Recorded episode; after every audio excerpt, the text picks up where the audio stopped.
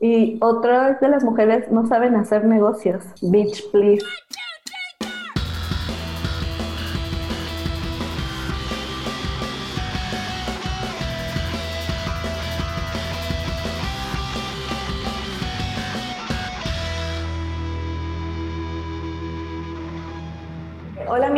Nosotros somos Tipsy Gals.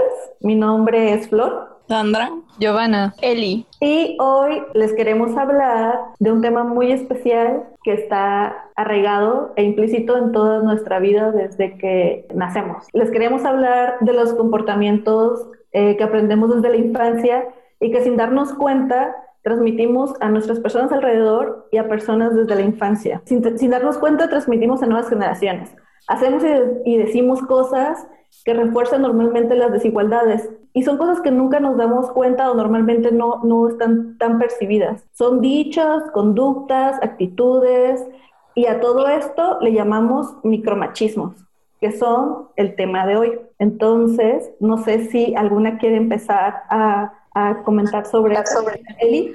Eli quería decir algo. yo, yo, siempre quiero decir muchas cosas. es, que, es que creo que de alguna u otra manera, sobre todo en la cultura mexicana, hemos bien arraigado el machismo. Y muchos dicen que no son machistas y que solo porque lavan los trastes, pues ya son, ya son feministas, ¿no? Incluso yo lo he creído. es lo que es peor.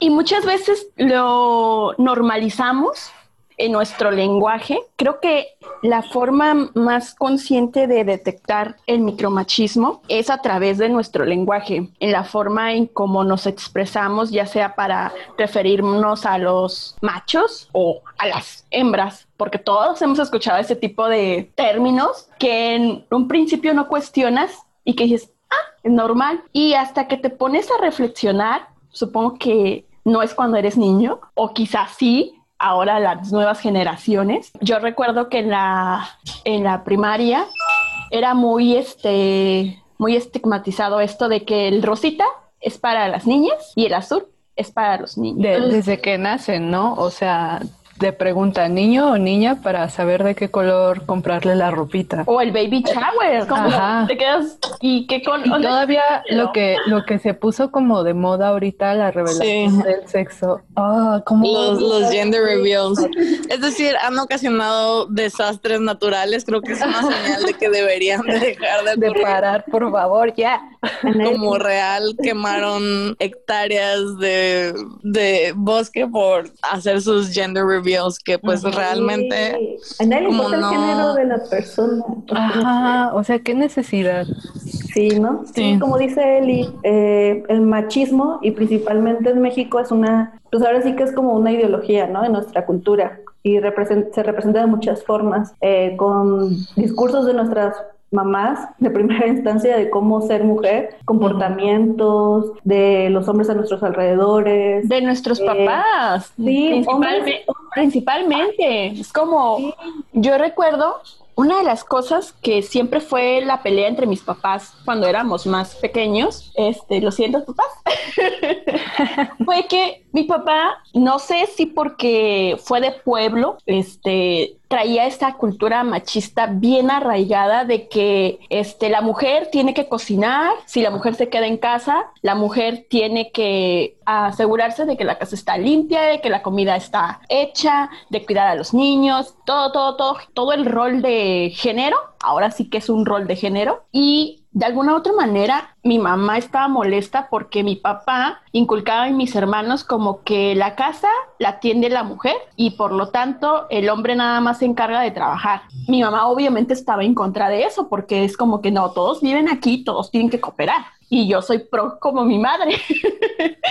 Pero siempre era la misma candaleta entre ellos dos porque mi papá de alguna u otra manera inculcaba este pensamiento con mis hermanos y desafortunadamente en algún punto de la vida mis hermanos arraigaron este pensamiento. Hubo peleas y obviamente mi mamá trató de cambiar el switch y conforme el paso del tiempo mi papá de alguna u otra manera se dio cuenta de que la forma en cómo pensaba no estaba bien, pero o sea, ese recorrido fueron más de 20 años, o sea, qué paciencia la de mi madre, pero al final se cambiaron, pero eso eso trajo consecuencias en nuestra, en nuestra forma de ser educadas, incluyéndome a mí. Más adelante voy a poner un par de ejemplos que mientras hacía toda la preparación para este episodio me quedé así con cara de hasta qué punto normalicé ciertas conductas. Incluso yo las promovía porque estaba estúpida.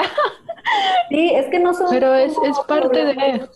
Sí, no son. Es que no es un problema de, de, en realidad, como echar la culpa a los hombres, ¿no? O de unos cuantos hombres malos que odian a las mujeres. El problema es de todos, es de estructura, porque nosotros también ejercemos y se nos enseñan ese tipo de, de comportamientos, ¿no? y, y, son comportamientos que la base, y lo digamos así, son comportamientos que niegan a las mujeres, que nos niegan a nosotras ser autónomas, nos niegan ser independientes, nos minimizan, nos silencian y agreden solo por ser mujeres, ¿no? Y no nada más los hombres, o sea, en todo, desde que crecemos todas nuestras hermanas, nuestras mujeres, porque son cosas que como son tan cotidianas y tan comunes, los normalizamos, como dice Eli, y, y normalizarlo después decimos como, ah, pues que son cosas que deben, que así deben ser, ¿no? Ajá, así siempre ha sido. Y de alguna otra manera, nunca nos damos que no nos damos cuenta de que estos son pequeñas dosis de violencia porque de alguna u otra manera van este haciendo a un lado ya sea física, psicológica, y tú lo terminas aceptando como, ah, es normal. Ajá, pero si, si seguimos sin analizar todo el trans, trasfondo, por, justo porque crecimos con esto. Yo me acuerdo así súper bien de una frase que yo decía todavía hasta hace unos, sé, unos 3, 4 años, que era, pareces nenita. Así, oh. neta. Yo, yo también. eso. Yo también lo hacía. Y, y, llegó un momento que por fortuna me cuestioné esa, eso y dije, oye, no está cool porque al final de cuentas yo soy una niña y siempre lo decimos como para decir como que una persona es débil, una persona es chillona, una persona es, no sé, como todo lo malo, todo, o bueno, no es que sea malo, sino todo lo... Débil o por debajo del hombre. Ajá. Y, y, y, piensas, güey, yo soy mujer y no creo, no creo que solo por ser así yo tenga que ser menos. Pero también ahí entra lo de la misma, la misma cultura que te va mostrando de alguna u otra manera que ser femenina es igual a ser débil. Digo, en el episodio, en episodios pasados hemos hablado sobre estos personajes que de alguna u otra manera representan el rol de género y promueven el cambio de pensamiento de cómo vemos a un hombre o cómo vemos a una mujer. Si las ves fuertes, te sientes fuerte. Si las ves débil, piensas que es, bueno, pues tienes que aceptar que eres débil. Justo por eso habíamos platicado como de realmente la, la palabra micromachismo, ¿no? Y, y el debate que hay sobre si es la terminología correcta. Probablemente sería más adecuado decir como machismos cotidianos. Ajá. Pero, pues el, el como término popular este que se creó en los noventas fue micromachismos. No estoy segura de este como debate de terminología que hay, pero pues Blanca nos lo explicaba en el episodio de aborto, ¿no? E incluso cuando platicamos que la forma en la que dices las cosas importa, porque la percepción de ahí este pues puede variar. A lo mejor si la gente escucha micromachismos, entonces pues piensa que son que es una pues justamente menos que o que no son ajá tan importantes y la realidad es que justamente de estos machismos cotidianos que vives todos los días desde que naces es que pues la sociedad acaba con este problema que es todavía más grande, ¿no? Pero, sí, por ejemplo... Como dices exactamente lo que, lo que dices, el término, el problema con este término de micromachismo es que se piensa que por ser micro o tiene este prefijo chiquito de pequeño, como que se trata de conductas pequeñas que no, que no son relevantes o que son pocas cosas.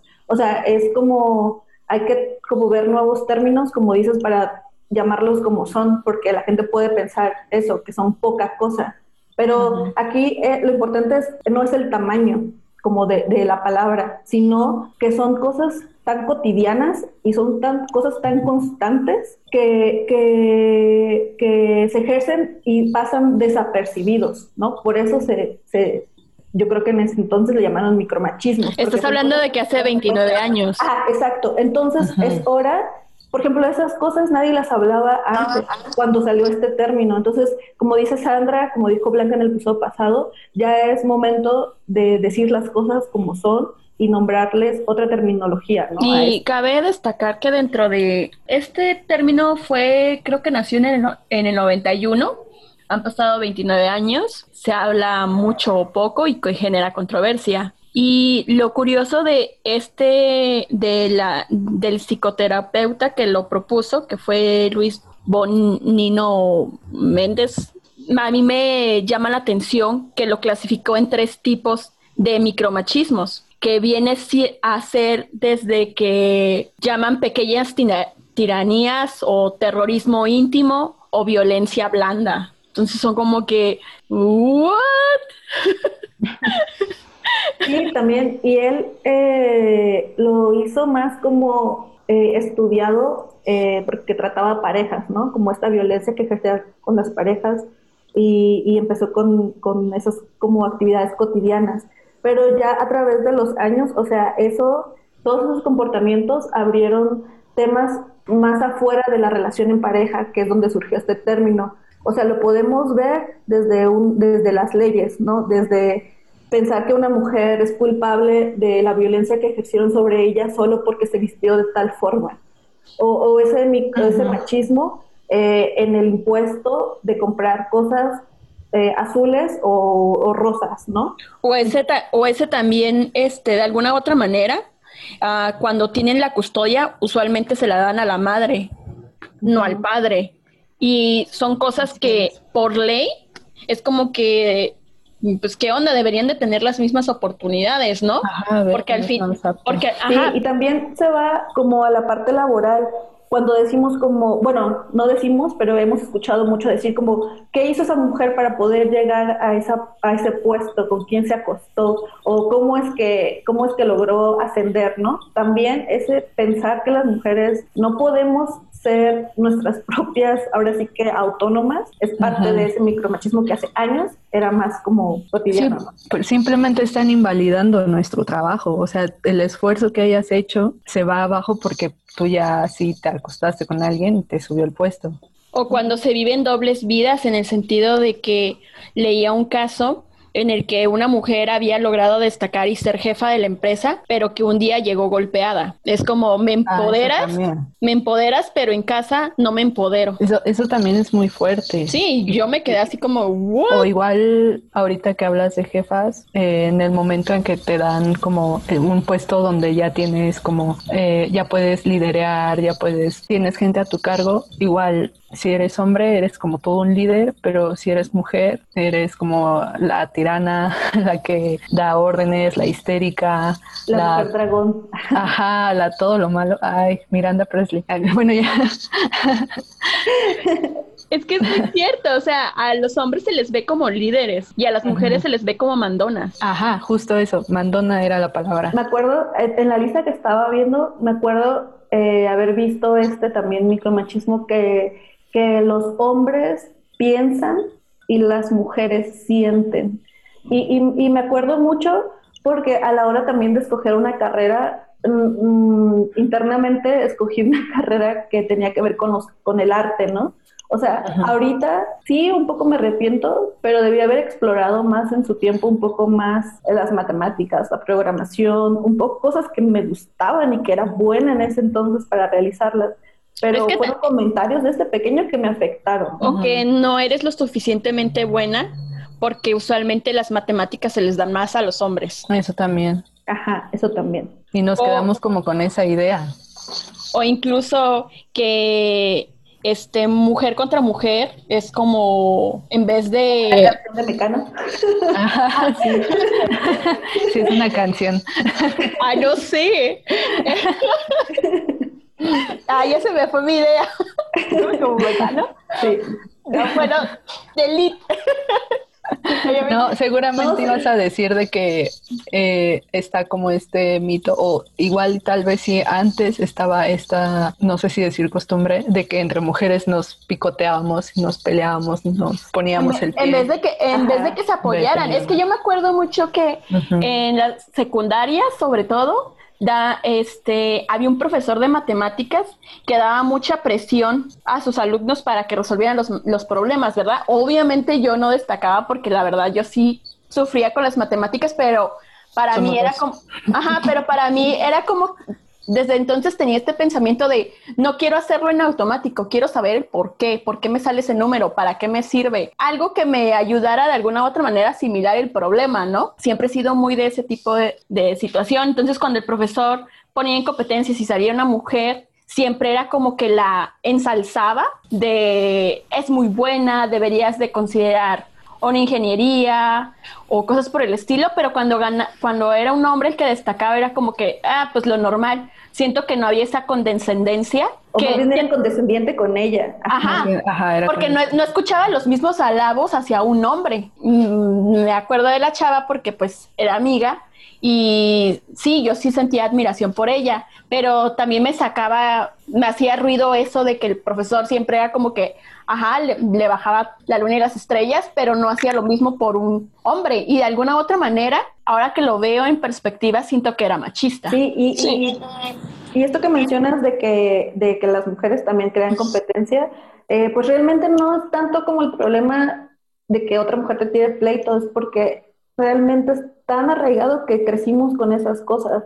A mí una de las cosas que me chocan, que me cagan así de, de esta lista o de cosas de micromachismo y que lo implemento, eh, es el de arreglarse para salir a la calle, ¿no? O sea, yo misma, pero es más por cosas personales o como, como cosas como de intimidación o que me siento chiquita. Entonces, no sé, a veces cuando salgo, estoy como como tratando de quitarme ese como de que, ay, es que ya estoy despeinada, no me veas, no me puse maquillaje o no, no, no me arreglé para salir. O, o, ajá, porque me acuerdo también que, que familiares eran como, mira qué pachosa andas, que no te peinas, o cosas así. Ese, ese tipo como que me, me, me, cuesta quitármelo, pero eso es una violencia también, ¿no? O también el de, así no se sientan las señoritas. Ay, oh, yo como odiaba eso. Son groserías. Ay, eso me lo dicen tan seguido a mí. yo no puedo vivir sin decir grosería. a mí, una de las cosas que, que también en la, en la universidad me pasó mucho, que me decían que yo bebía alcohol como hombre. Como hombre, ajá. Ajá, y me ponían a competir. De hecho, yo me la creí bien tonta y es como que, ay, pues yo voy a, yo puedo tomar más que tú y eso que tú eres vato, ¿no? A ver un concurso y hacíamos fondos y así, solo para demostrar y hacer como, como a la altura de poder beber cuando realmente como que cuál es la causa de todo eso, ¿no? Y, y, en la lista así cuando lo leí fue como fuck. es que, pero es bueno que nos demos cuenta de que, o sea, caer en eso es, es normal, creo, porque ya, ya lo dijimos, crecimos en ese entorno, lo vemos como normal, pero es bueno darnos cuenta de que no es normal, no está bien, o bueno, no porque esté normalizado está bien, y tenemos que hacer algo al respecto. Y otras de las mujeres no saben hacer negocios. Bitch, please. o sea, nosotras estamos como, ¿ves? Bitch, please también es otra. Oh, ok. este, nosotras estamos, estuvimos trabajando juntas en una empresa donde, donde, en otras agencias o en otros lugares, donde realmente sacábamos la chamba y nunca nos metimos como a hacer realmente el negocio, a lo mejor por el miedo o no sé si es seguridad de que ajá, la seguridad de los vatos en firmar contratos con clientes, etcétera. Y esa es otra de las que encontré, ¿no? Que las mujeres pues no, no sabemos matemáticas y no sabemos hacer negocios. Que de alguna u otra manera, poco a poco se ha estado cambiando ese tipo, pero que en el camino, porque aún nos queda mucho camino por recorrer, pues te vas topando con este tipo de situaciones, ¿no?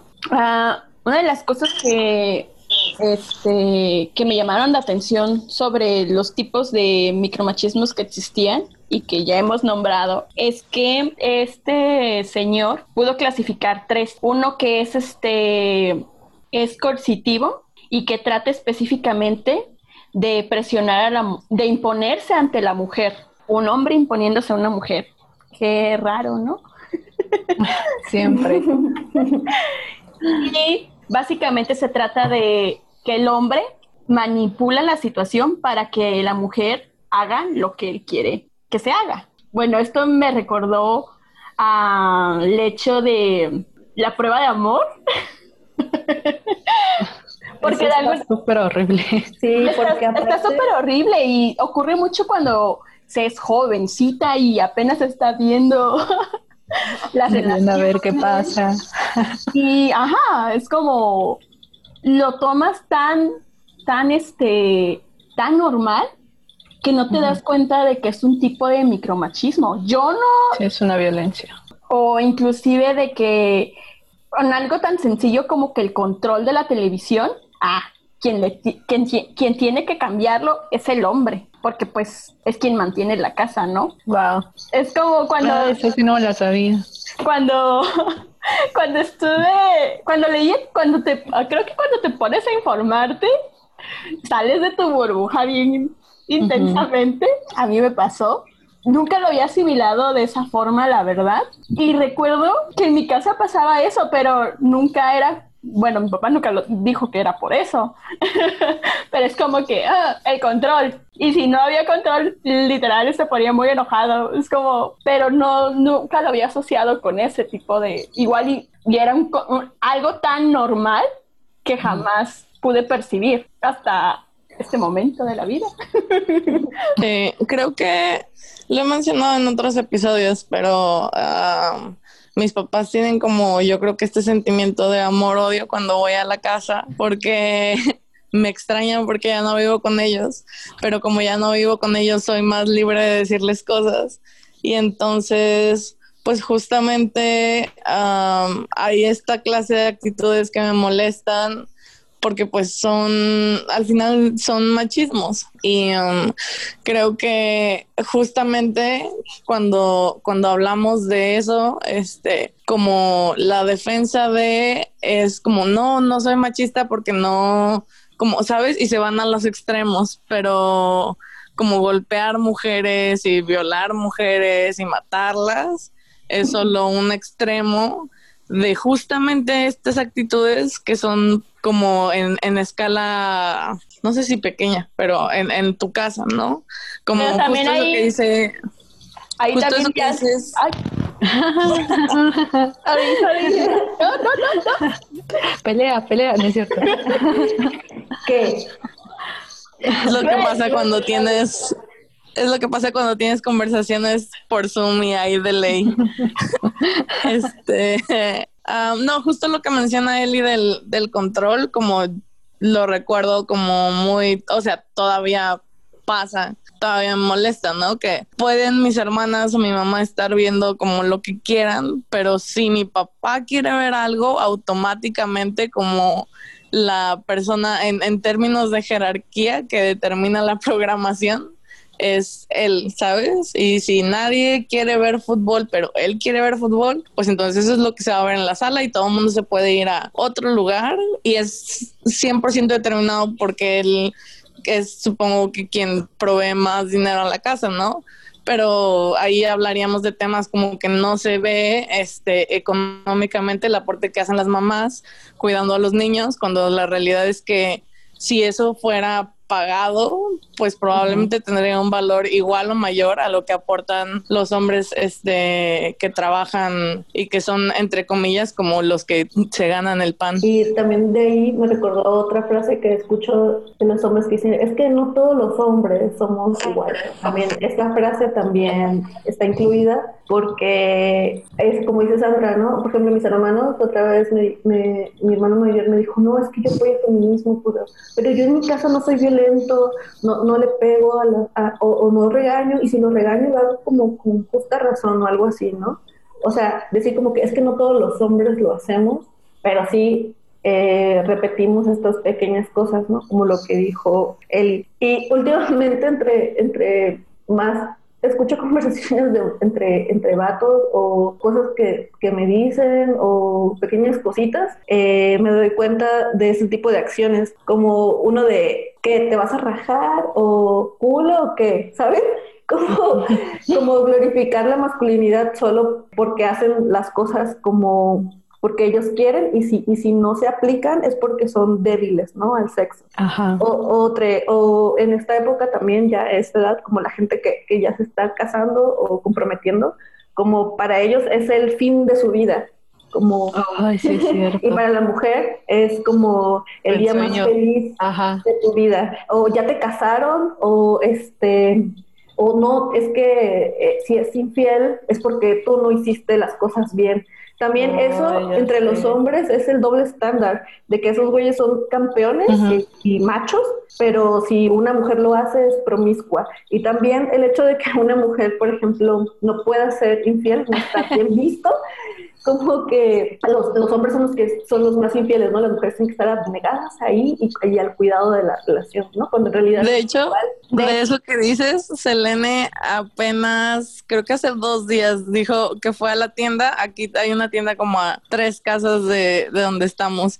y que estaba hablando el señor de la tienda con alguno de los vecinos, y el vecino, bueno, el señor de la tienda le preguntó al vecino como, oye, ¿y tu esposa ya, ya te habla, ya te perdonó, qué pasó? Y el otro señor le dijo algo así como, no, ya es que ahora cómo se ponen y ya no puede uno engañarlas porque no entienden que somos hombres y necesitamos no sé qué cosa. Y es como, ¿sabes? 2020 teniendo esas conversaciones en la tienda súper casual. Fue como, ¿cómo es posible? Eso, eso se les enseña desde que son chiquitos, ¿no? Como que es aceptable es aceptable eso. Hay una cosa que lo viví en la familia. Este, espero que mi tío no escuche esto. tengo que compartirlo, tengo que compartirlo porque al principio me causaba gracia y después ya no. y es que mi primo cuando era niño solía ser muy sentimental, tenía un carácter muy, no sé cómo, no es dócil la palabra. No, pues solo era sensible, expresaba sus sentimientos. Y muy empático, siempre ha sido así, es uno de mis temas favoritos. Y recuerdo que cuando él lloraba, mi tío le decía que los machos no lloran. O sea, ¿y cuántos hombres no tendrán o no se les habrá inculcado ese pensamiento? Y entonces mi primo siempre decía, sí, pero yo soy machito chillón. a mí cuando, cuando respondía eso me mataba, me mataba de la risa. Ajá, al principio me mataba de la risa. Y ya después, conforme fui creciendo, me quedé, güey, esto no está bien. O sea, ¿por qué se le inculca al hombre de que solo por ser macho no puede demostrar sus sentimientos o su forma de, hoy, hoy estoy sensible y no me siento bien? Y de alguna otra manera, este tipo de situaciones también les causa conflictos a ellos, porque se visualizan a este macho superpoderoso que tengo que demostrar que soy y que cuando no demuestro que soy así, ahora soy catalogado como gay, que es otra... Sí, porque al final es como... O niñita. Lo que ellos ajá, asocian como femenino, como si eres hombre y eres femenino, entonces automáticamente eso te hace este gay. Y se me hace muy, muy mala onda porque esto del lenguaje influye y impacta mucho desde que eres pequeño.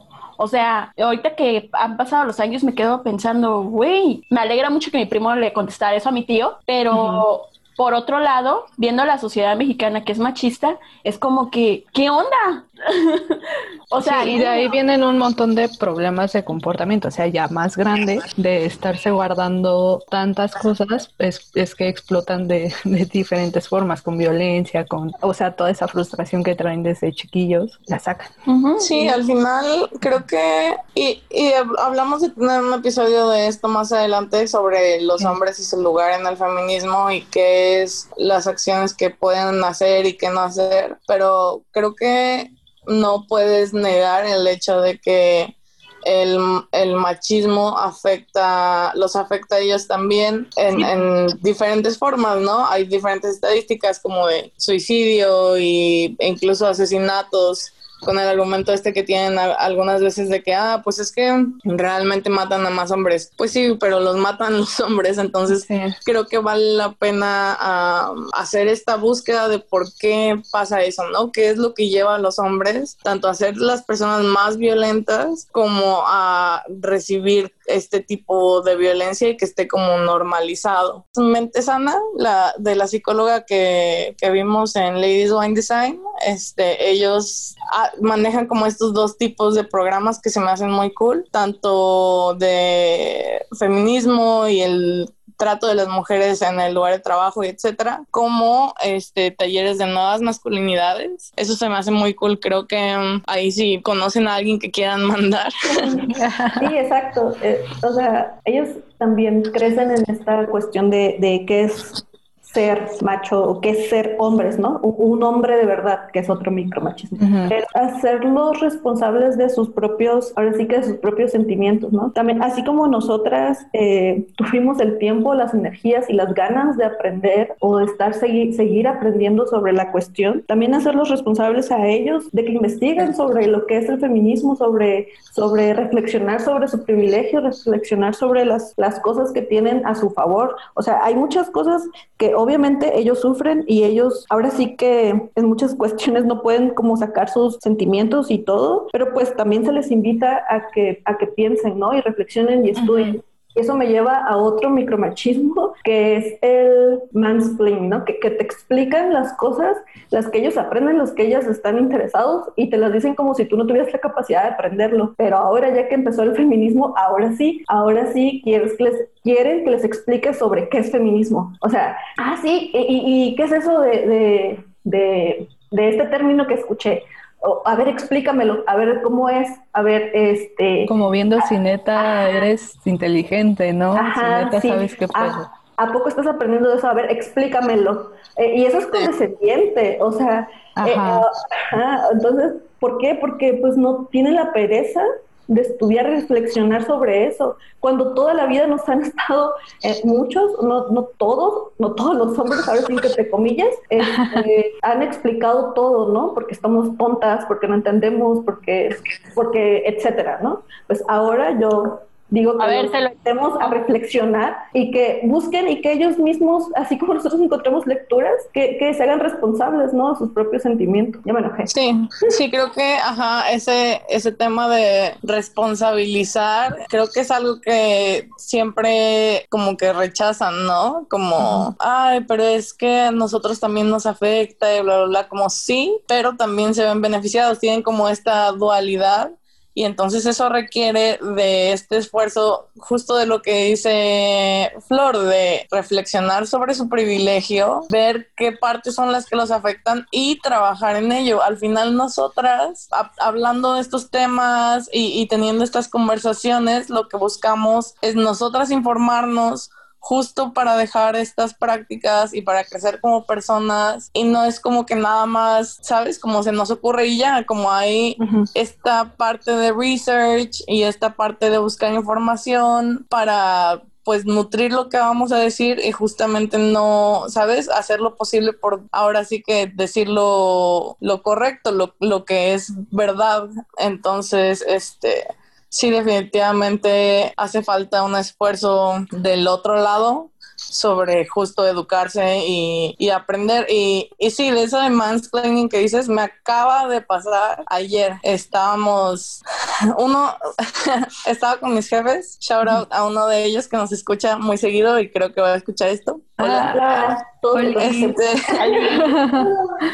y um, y estaban hablando como de racismo, ¿no? Y entonces dijo algo que no era racismo, lo que dijo era como todos somos racistas porque si estás en un grupo de personas, este te vas a ir con las que son como más similares a ti. Y entonces yo traté de decirle como no, eso no es racismo, es otro tipo de como bias o, o prejuicio, pero no es para que sea racismo, tiene que llevar otra cosa. No, no, pero es que, ¿sabes? Como su reply fue como, no, yo sé qué es y te lo voy a decir ahorita y esto es lo que es. Y creo que en muchas situaciones nos hemos topado con esas circunstancias, ¿no? Y a veces hasta te da como hueva ya ponerte a discutir porque sabes que no vas a llegar nada más. Obviamente llegando a mi casa, tomé screenshots como de evidencia, ¿no? De lo que yo estaba diciendo y que traen como esta fuente. Y fue así como, oye, mira, de lo que dijiste hace rato, toma, sigue esta página y bye, buena suerte. Sí, el hecho de que ellos saben más, ¿no? También a mí me, me pasó en otro proyecto de, de, de fotografía de, de bandas que estaba en este mundo de machitos que todos te explicaban qué género de música era o de dónde ya Bueno, a veces es, muy basura tener que fingir que no conoces de un tema porque ese tema es de vatos. Ajá. que para que no te estén preguntando más. Ah, ah, ¿y conoces este tema? A ver, pues, a ver, dime qué, nació así como algo bien. Hace, hace poco vi un meme, de hecho me dio muchísima risa. Igual y también les pasó que era así, una, una morra con la playera de una banda X, cualquier banda, y así un vato, ah, ¿los conoces? A ver, dime tres canciones. y yo así, güey, sí son así, sí existen, ¿por qué? Sí, a ver, explícame. a huevo tienen que probar que sabes de algo, y si no sabes, ja, soy mejor que tú. Güey, no, los odio. sí, no mames. otra cosa, como somos exageradas, ¿por qué te, te te, exaltas. Los hombres no, no somos tan erráticos. Emocionales, ¿no? Ajá. Ay, no. Y también me acuerdo en la lista que eh, mi primer carro fue estándar. Entonces, eh, pues aprendí yo sola con videos de YouTube y con cosas que no me enseñaron, pero eh, cuando salí con mi pareja, todos asociaban que ese carro era de él porque es estándar. O sea, las mujeres manejan, pero manejan mal mujeres al volante, como ese es otro micromachismo, como pensar que las mujeres podemos manejar solo porque somos mujeres. eso, también, eso también cae en el rol de género, ¿no? Hablando de carros, estuve escuchando el otro día otro podcast. Traición. Ah, era de Dolingo. ¿Cómo te Era de Dolingo y me llamó mucho la atención porque justamente en esto de los roles y micromachismos y demás, había una mujer que desde pequeña se crió con carros porque su papá y su abuelo eran mecánicos y por ende a ella le gustó todo ese, ese mundo. Eventualmente buscó especializarse con un diplomado y demás y le fue súper difícil encontrar trabajo porque es mujer en un en un área de hombres entonces le preguntaban y a pesar de, y ella pensó que con su diploma pues iba a tener la misma oportunidad porque ajá y después se dio cuenta de que algunos clientes no querían después de que la contrataran se dio cuenta de que algunos clientes pues no querían que ella los atendiera porque pues es mujer y yo soy hombre. Es como que no. Y es, es una tontería. Igual ya lo habíamos hablado de que si eres bueno o buena en cualquier cosa te tendré que ir bien. No, no tendrían que estar los trabajos estereotipados por tu género sexo lo que sea y cuando haces sus comentarios, como que, a ver, levanta tres garrafones, tú no puedes. Entonces, no, puedes, tener un empleo que solo sea para hombres como yo. Esperen, esperen. No se trata de eso. Lo, lo, que me encantó este tipo es que la muchacha, en vez de agüitarse o algo así, pues ahorró dinero y puso su propio taller.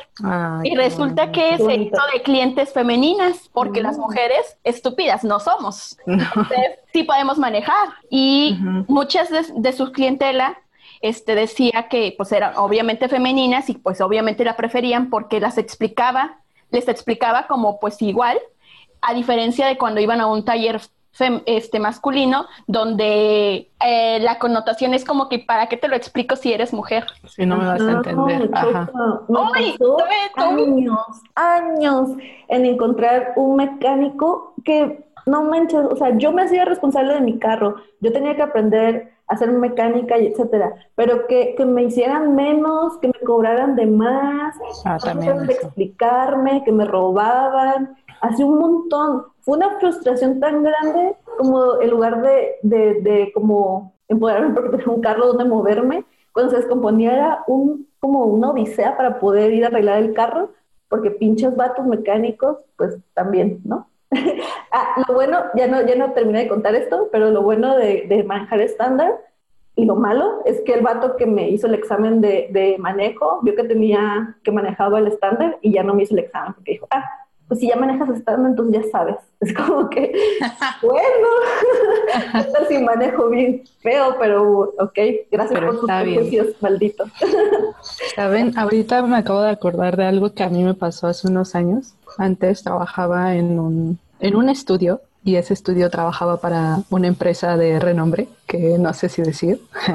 bueno, ya, Walmart. Ay, sí, huevo. No, no, nos van a matar. ya nos localizaron, maldición.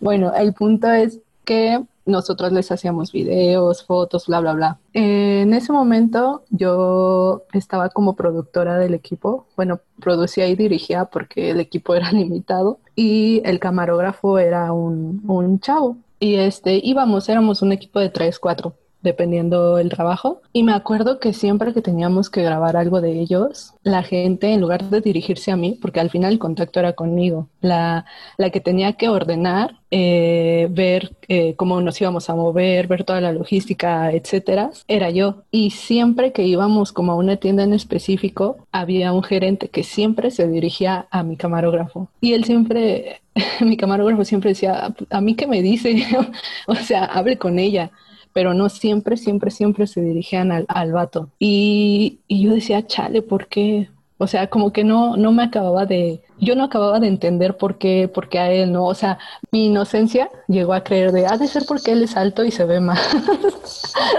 o sea, llegué a eso, neta. Dije, ha de ser porque el vato es alto. eso fue una.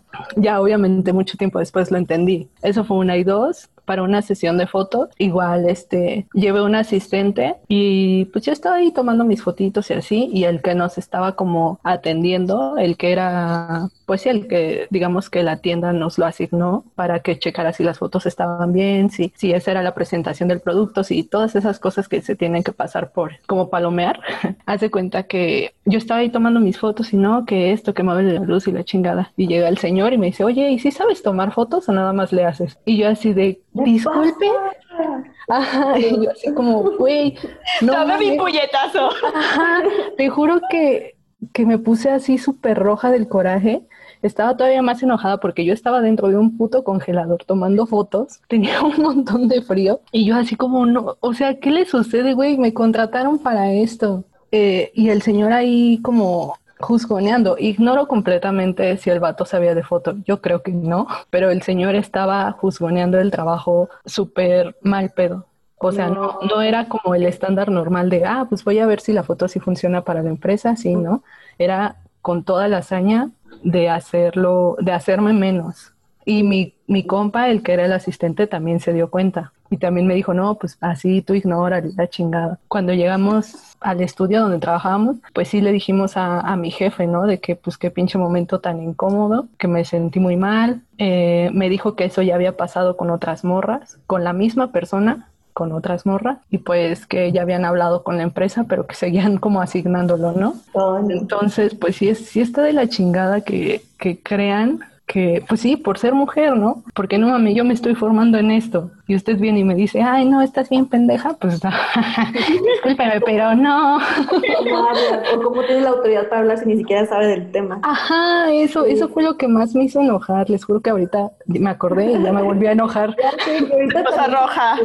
Sí, ya está, pues así. Sí, eso también me recordó otra anécdota. Nos invitaron a tomarles fotos a un vato en Tecate, que es músico, y pues Vicky y yo llevamos eh, esta página de, de, fotos y nos llegaban mensajes, o sea, en, en, la página no se veía si eras hombre o mujer la que llevaba la página, este, y nos llegaban mensajes como a huevo, qué chingones vatos que están haciendo este proyecto, muy bien morros, y como, güey, somos dos morras, como, contigo. Y ya fuimos hasta Tecate, hicimos la sesión, y este güey todo pendejo, me gustaría decir su nombre, pero ni siquiera me acuerdo porque lo borré, así de significante. Bueno. que dijo como que, ah, ¿y, ¿y, ustedes son las asistentes de los fotógrafos principales de la página? ¿O, o quiénes son sus jefes? Es como, güey, aparte te haces el pinche favor de tomarte fotos y todavía estás pensando que no soy yo las que las toman. O que los hombres también eh, arreglan cosas, ¿no? Ahorita no sé por qué me viene a la mente, solo quería decir que el año que estuve viviendo sola, los señores que iban a arreglar, como por ejemplo, yo tuve una plaga y, y pues tuve que contratar porque obviamente no, no la podía hacer yo, y, y, era como que, ah, ¿y con quién vive? ¿Y, y quién es eh, su esposo? ¿O el hombre de la casa? O, o, o cuando se me acababa el gas, o sea, tuve que aprender porque dije, ah, ¿cómo, ¿cómo, demonios no voy a poder hacer las cosas yo? O porque tengo que esperarme a que este vato llegue y las arregle, ¿no? y, e ir por el tanque de gas y como ser juzgada también, o sea, aparte de tratar de hacer las actividades, te juzgan porque no vas a poder hacer las preparaciones de las, de las ventanas y por el gas. La primera vez que instalé el gas, la neta, hace mucho que no me sentía tan independiente. es así, pero porque se las dejamos, ¿no? Inconscientemente como que Sí. También las tareas del hogar son encasilladas por los roles de género, que de alguna u otra manera también son machistas. Por ejemplo, el hombre que se quede en casa y hace todas las tareas de mujer es un mandilón. Y está bien, ¿no? Está bien cagado eso. sí, Para empezar, creo que eso ya es como todo otro tema, ¿no? Las cosas que se consideran de mujer y las cosas que se consideran de hombre y realmente... Pero la palabra, el lenguaje, el lenguaje. Eso genera este tipo de pensamientos que son micromachistas, o sea, que son machistas, no micro, que son machistas. Entonces, al encasillar actividades para hombres y para mujeres, eh, de ahí es, lo principal problema de donde se genera el machismo. Entonces, yo creo que a lo mejor no es un tema diferente, al contrario, es como la base de todo, ¿no? de de ponerle un rol de género a las cosas. Bueno, sí. Pues sí, es, que es que también los, los micromachismos de alguna u otra manera son tomados como actitudes cotidianas y no quiere decir que estas sean las correctas. Y es en nosotros, en nuestro lenguaje, autorreflexión y ese tipo de cosas, darnos cuenta de no está bien. Sí, pues así como... como Momento de tomar acción. darnos, eh, lo importante es darnos cuenta e irlo cambiando un poco. Que, por ejemplo, los sobrinos o personas pequeñas cumplen años, no porque sean mujeres o hombres tendremos que darle como esos pequeños regalos, ¿no? que son como de acuerdo a su género, como pequeñas acciones o hablar poco a poco con tu mamá, con tus hermanos, o darnos cuenta más bien. No me acuerdo si lo mencioné ya en otro episodio, pero Selene y yo, este, tratamos como muy conscientemente de justamente hacer eso, ¿no? Este, tenemos la ventaja de ser la tía las tías favoritas de la mayoría de nuestros sobrinos y de ahí aprovechamos justo para meter como estas pequeñas ideas de que no necesariamente las cosas tienen que ser como pues normalmente ven. Y ajá, no me acuerdo si lo había mencionado o no, pero mis sobrinos, maybe no fue, no es el mejor ejemplo, pero siento que si ya ven como un montón de cosas de violencia en sus videojuegos y en las películas que ven y etcétera, aunque estén chiquitos, pues entonces decidimos como darles esta otra perspectiva y les los pusimos a ver la de Birds of Prey, que es esta muy como de donde tiene a puras este mujeres que son como las principales y uh, estuvo muy chistoso para, para empezar no estábamos seguras de que la fueran a ver completa, ¿no? Y, y, y sí, en cuanto se las pusimos como se sentaron y estaban muy entretenidos y luego los escuchamos jugando y era así como de, no, ahora yo soy Harley Quinn y te voy a atacar con mi tacón. Y entonces, como estuvo súper, súper cool como ver esa clase de cosas y como ayudarlos a, normalizar estos temas, ¿no? Y al final creo que es el, objetivo de nuevo de este episodio. Sí, creo que muchos conocemos del tema y podemos pensar en ejemplos, este, de, machismos cotidianos, este, pero la intención es justamente mencionarlos y hablar de ellos y reflexionar para este, darnos cuenta de cuando nosotros los aplicamos en nuestra vida, porque como hemos mencionado también en muchas ocasiones, pues no somos perfectos y aparte crecimos en esta sociedad que pues nos enseñó a ser así, entonces tenemos que hacer un esfuerzo constante por dejar de tener estas prácticas.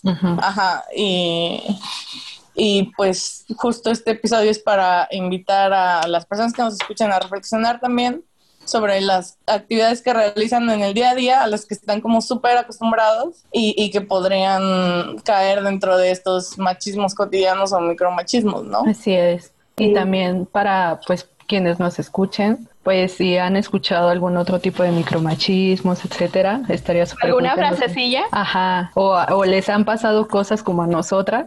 Sí, no si importa si anécdotas, por favor. Sí, escríbanos. Sí, nos gusta el chisme. porque eh, no pues porque somos mujeres, a, solo porque nos gusta el chisme. Recuerden que en Instagram Solo porque así somos. Además, también hay hombres muy chismosos, ¿eh? Pues claro, obviamente. Todos los que estudiaron conmigo, por ejemplo. bueno, estamos en, en Instagram como tipsigals-bajo y en Facebook como tipsigalsmx. Ahí pueden ponernos todo, así sacar toda su frustración. y pues ya creo que ahora cerraremos el episodio porque ya, ya estamos sobre tiempo. Sí, ahí disculpen el desmadre, creo que esta vez tuvimos más problemas de internet que otras veces, pero... ya sé lo que se puede. Sí, así es. Ok, bueno, bye. Adiós. Bye. Bye. bye.